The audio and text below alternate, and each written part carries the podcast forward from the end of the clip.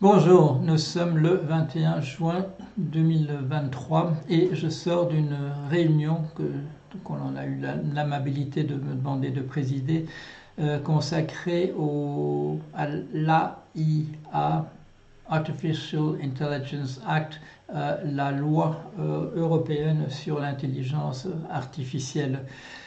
Euh, les invités étaient M. Brando euh, Benifai, euh, député européen, co-auteur de co-rapporteur de la, de la, législation qui est passée le, le, 15 juin, qui a été votée le 15 juin par le Parlement européen, et le professeur Luciano Floridi, euh, professeur à l'université d'Oxford, euh, qui est l'auteur en particulier d'un rapport qui s'appelle Taking AI Risks Seriously, a Proposal for the AI Act euh, prendre le risque de l'intelligence artificielle au sérieux, une proposition précisément pour cette législation euh, européenne. On a compris de l'intervention du professeur euh, euh, que son avis n'avait pas été pris en, compte. Euh, il a manifesté une certaine frustration. il a pu la manifester devant le, co-rapporteur du, du, projet. Ils ont tous les deux eu l'occasion de parler une, demi-heure, le professeur pour défendre ses vues et le député européen pour faire des commentaires à ce sujet. il y avait deux heures prévues et d'autres membres ont pu intervenir par la suite. On avait pu poser des questions et ces questions ont été répondues par la. Euh, on a répondu à ces salles, la, on a répondu aux questions de la salle, d'une part par le, député, d'autre part par le professeur, et ensuite par les, par les assistants entre, eux. C'était une réunion, voilà, à bureau fermé. Il y, avait, il y avait 16 personnes en tout, et on a parlé non seulement de cette législation, on a, on a parlé des choses qui se trouvent en, arrière-plan. Euh, les choses qui se trouvent en, arrière-plan, c'est par exemple le fait que ce type de loi euh, qui protège les citoyens euh, par rapport à l'intelligence artificielle, qui protège voilà, le monde des affaires contre la concurrence déloyale, qui, qui évalue le risque que présentent les produits d'intelligence artificielle, en général, la, L'armée, euh, l'armée n'en tient absolument pas compte. Bon, les principales sources de, financement de l'intelligence artificielle, c'est, vous savez, la DARPA aux États-Unis, le, bras financier de, l'armée américaine, et euh, l'armée rouge en, Chine. C'est là que le plus d'argent est, dépensé. Et donc, euh, ce qu'on peut faire au niveau européen en termes de législation, vis-à-vis du consommateur, vis-à-vis du monde des affaires, bon, les conséquences en sont en sont réduites euh, par, ce fait-là. Euh, on sait par ailleurs que le, monde des affaires, lui, dispose voilà, de, du nerf de la guerre, il dispose de l'argent pour euh, neutraliser éventuellement dans ses effets ce type de loi ou même empêcher leur apparition et, leur vote. Une, dimension qui a été soulignée et qui est importante. Elle était déjà euh, apparue dans les discussions de, de, ce groupe dont, dont, je fais partie, qui s'appelle AI for People, intelligence artificielle pour le, pour, pour le peuple, euh, une dimension en arrière-plan, c'est que même si personne ne fait véritablement quelque chose, je parle des gouvernements au niveau de l'exécutif, la justice au niveau du judiciaire, euh, le législateur au niveau du législatif, même si personne ne s'occupe de rien, il y a un endroit quand même euh, où les choses se passent euh, parce que justement le nerf de la guerre est en arrière-plan. C'est-à-dire qu'il y a un certain nombre de choses qui n'auront pas lieu parce que les compagnies d'assurance vont soit refuser purement et simplement d'assurer le, risque existant euh, ou euh, vont faire monter le montant des primes euh, de telle manière qu'il sera impossible de, le payer à moins que les gouvernements n'interviennent pour, voilà, pour permettre avec l'argent du gouvernement que, que certains risques soient mis entre parenthèses ou qu'en tout cas les lois du marché, telles que définies dans ce cas-là en arrière-plan par le, calcul actuaire, fondé sur des probabilités, des statistiques, d'autres méthodes algébriques, euh, algébriques pardon, ça c'est de l'anglais, euh, en arrière-plan, calcul de risque. Bon, le calcul de risque, c'est pas c'est pas une science exacte, c'est une science qui utilise beaucoup de mathématiques, mais le risque, on ne peut pas véritablement le calculer, même, en mettant les, outils dont on dispose les plus, les plus fins. Euh, quand on vous dit que telle chose est un risque millénaire, est un risque centenaire, est un risque, un risque voilà, qui n'arrive que tous les cinq ans, euh, nous, savons que nous, sommes dans un monde où tout ce type de calcul n'a plus beaucoup de, signification. Mais les compagnies d'assurance peuvent dire si on reconstruit une maison euh, voilà, à, 100 mètres du littoral, étant donné que la, mer monte, ces maisons-là ne seront pas assurables par les compagnies d'assurance. Alors les gouvernements peuvent intervenir et vous le savez, ils le font souvent parce que les gouvernements sont, euh, ont l'oreille, ils sont l'oreille plutôt de, euh, de ceux qui ont les moyens financiers et que donc on trouve assez facilement, voilà, encore dans les pays, des subventions pour reconstruire des maisons euh, en bordure de mer qui sont en général pas des maisons qui sont faites par des gens qui ont peu de, peu de moyens.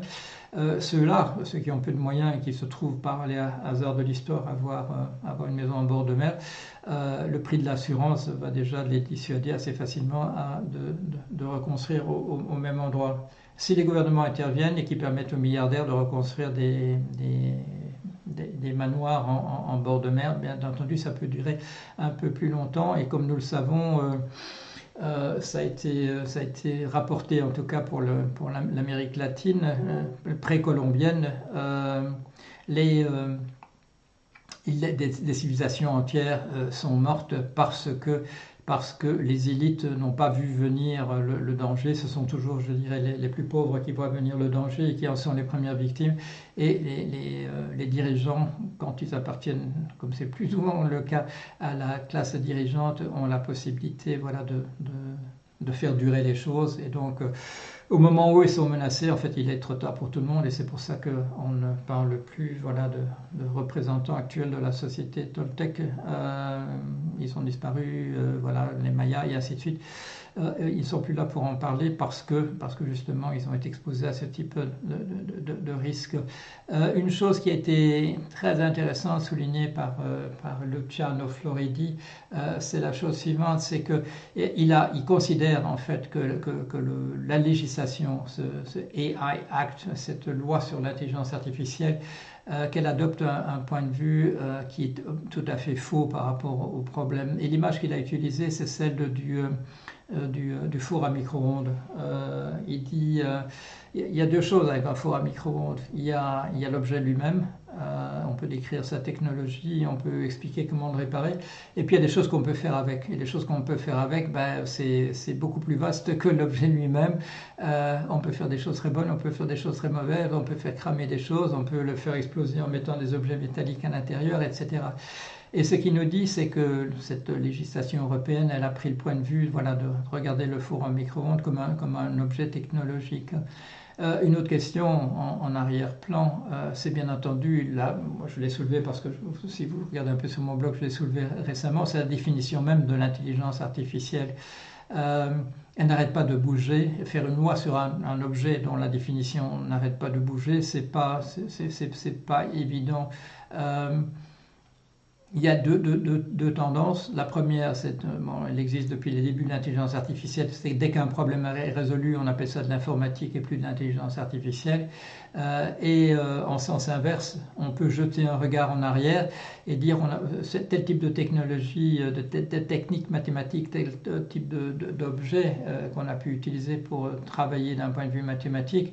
en réalité, il y a parce que c'est tellement central en réalité dans l'intelligence artificielle maintenant, on va l'introduire à l'intérieur de, la définition.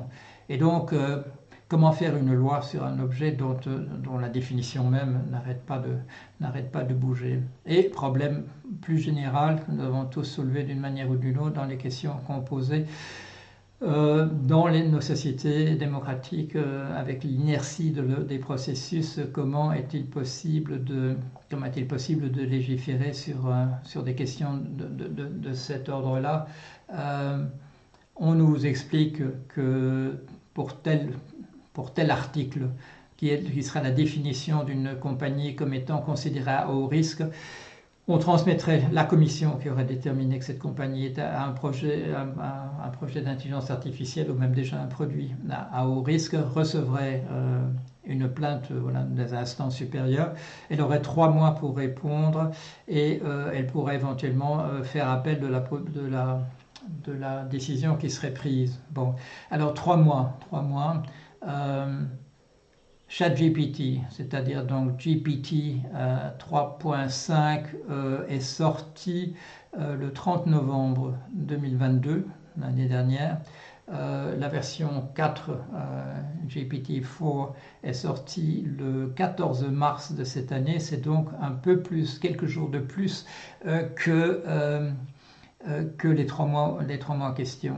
Or, vous le savez, entre GPT 3.5 et GPT-4, c'est une révolution. C'est une révolution de l'intelligence artificielle. C'est, comme moi je le dis, c'est, là qu'on a vu apparaître la singularité, c'est-à-dire un processus à proprement parler, un, geyser, un, un, processus qui est de, de, réaction en chaîne tel que on est en train de tout changer. Ça a eu lieu, ça a eu lieu. Le, produit 3.5, euh, 3.5 était déjà d'une excellente qualité. Le produit 4 euh, est d'une, autre génération, mais il est presque, je dirais, d'une non pas d'une génération, mais d'une autre époque, d'une autre époque en capacité euh, tout à fait décuplée, multipliée par 100, multipliée par 1000.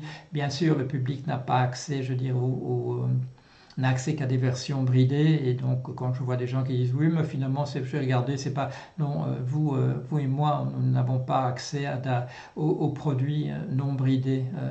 voilà, c'est une voiture, vous pouvez faire du, vous pouvez faire du 120 avec, elle, vous ne pouvez pas pousser plus loin, mais le moteur vous permettrait de faire du, 250 et ben, on vous le dit pas, mais le moteur est là et qui permettrait de le faire. Il y a des petits, petits rigolos qui vont le, qui vont le faire quand même.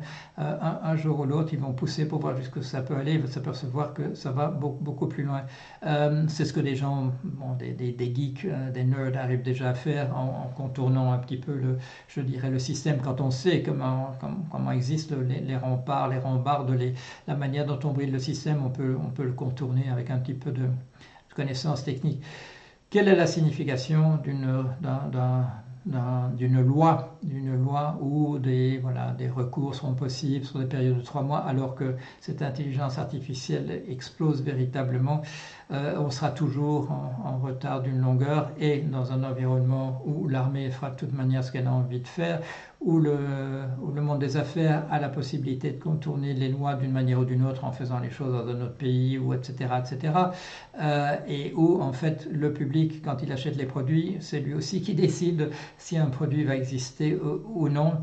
Euh, j'ai eu un grand plaisir à à participer à cette réunion. Ça m'a fait, on, m'a demandé d'intervenir au, pied levé. C'est M. Raja Chatila qui a eu euh, grand, représentant de la robotique en France, qui a eu l'amabilité de demander que ce soit moi qui le remplace au, pied levé. C'est un plaisir et euh, j'ai appris beaucoup de choses parce que bon, il y a des détails que je connaissais pas. J'ai eu l'occasion de confronter mes, points, mes points de vue à celles d'autres personnes extrêmement compétentes et donc c'est un plaisir d'avoir euh, pu faire ça.